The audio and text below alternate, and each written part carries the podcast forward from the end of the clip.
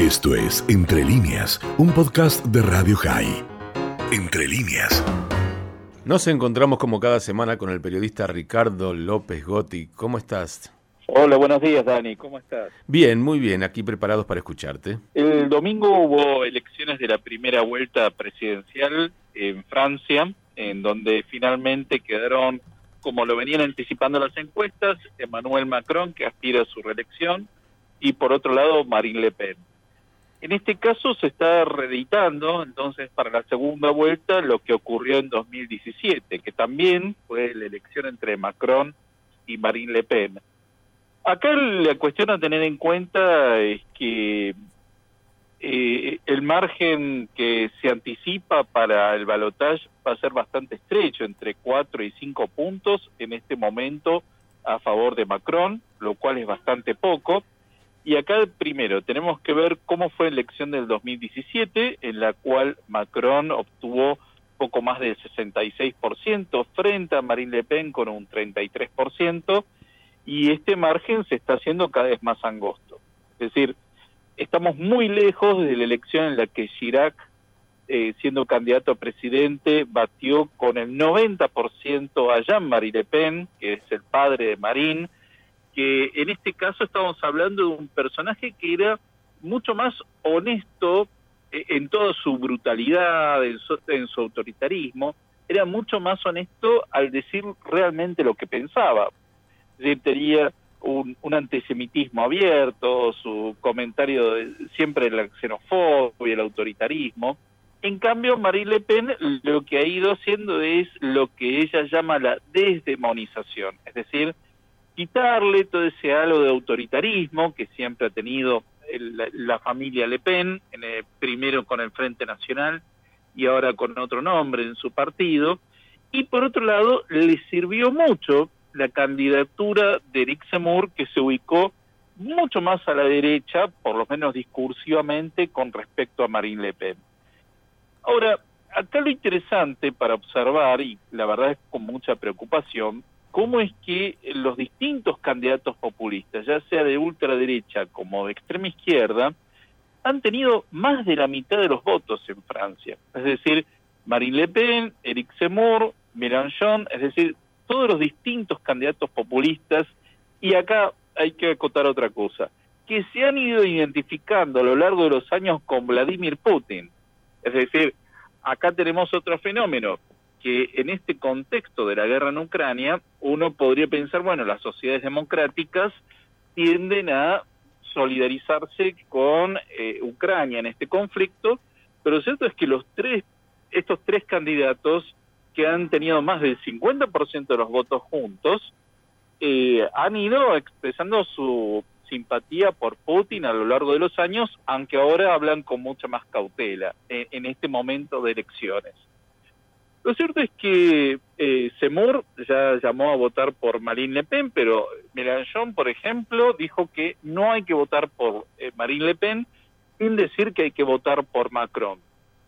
Y eh, esta elección, como señalaba al principio, está indicando que habría entre un 4 o 5% a favor de Macron en el balotaje del 24 de abril.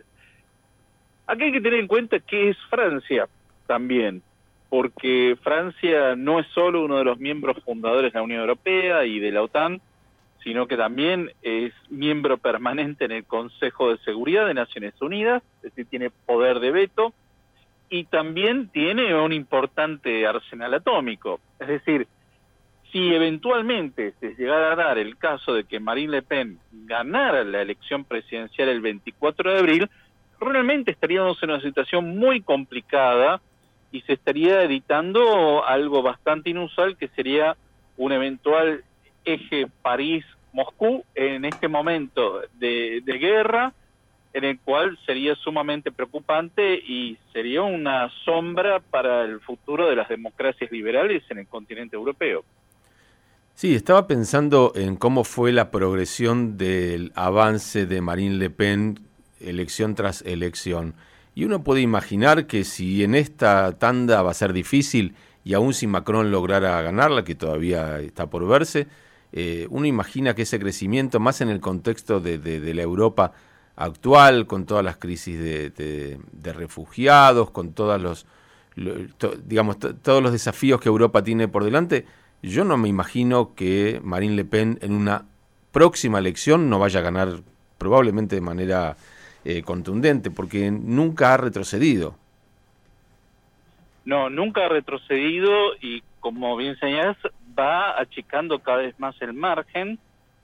Eso es bastante preocupante y habla de una profunda decepción y desvalorización de los valores democráticos en Europa. Antes lo que ocurría, eh, cuando había una alternancia entre el Partido Socialista y los conservadores neogolistas, ellos, eh, cuando el Frente Nacional de la familia Le Pen estaba por eh, ganar elecciones, se conformaba lo que se llamaba el Frente Republicano, es decir, había un consenso en que había que evitar que los Le Pen obtuvieran hasta la mínima banca de diputados. Pero ahora lo que ocurre es que tanto la, la derecha conservadora neogolista como el Partido Socialista, esos partidos prácticamente han desaparecido, han recogido un 5 o 6%, los dos juntos. Es decir, tenemos un centro muy fuerte en torno a Macron y su partido, pero lo cierto es que acá nos encontramos con esta paradoja de que cuando hay un partido de centro muy fuerte, es que los extremos también son fuertes. Eh, en general lo que ocurre en las democracias hay una centro izquierda y una centro derecha que se van alternando. Bueno, acá eso desapareció en Francia a partir del 2017. Entonces, eh, han ido creciendo los extremos y, como bien señalás, eh, no sería raro que dentro de cinco años pudiésemos ver a una Marine Le Pen llegando a la presidencia, de continuar esta tendencia. Sí, y, de no conseguirlo en este balotage, porque, como bien decías, la, la, diferencia es pequeña y casi todo podría pasar. ¿Qué pasaría eh, si los votantes de Mélenchon eh, que él pidió no votar a Le Pen, no votaran a nadie o, no fueran a votar. Y es un 22% del padrón. dentro de los votantes, eh, ¿cuántos eh, lo harían por uno u otro? porque es, muy complicado y es una masa de 22%, o sea, es prácticamente la misma masa que votó a Marine Le Pen, o sea, de alguna manera la decisión sobre quién será el próximo presidente de Francia recae en el partido de Mélenchon. Sí.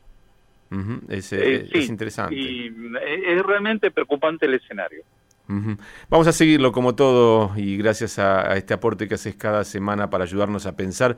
Te mandamos un abrazo grande. Un gran abrazo, buena semana.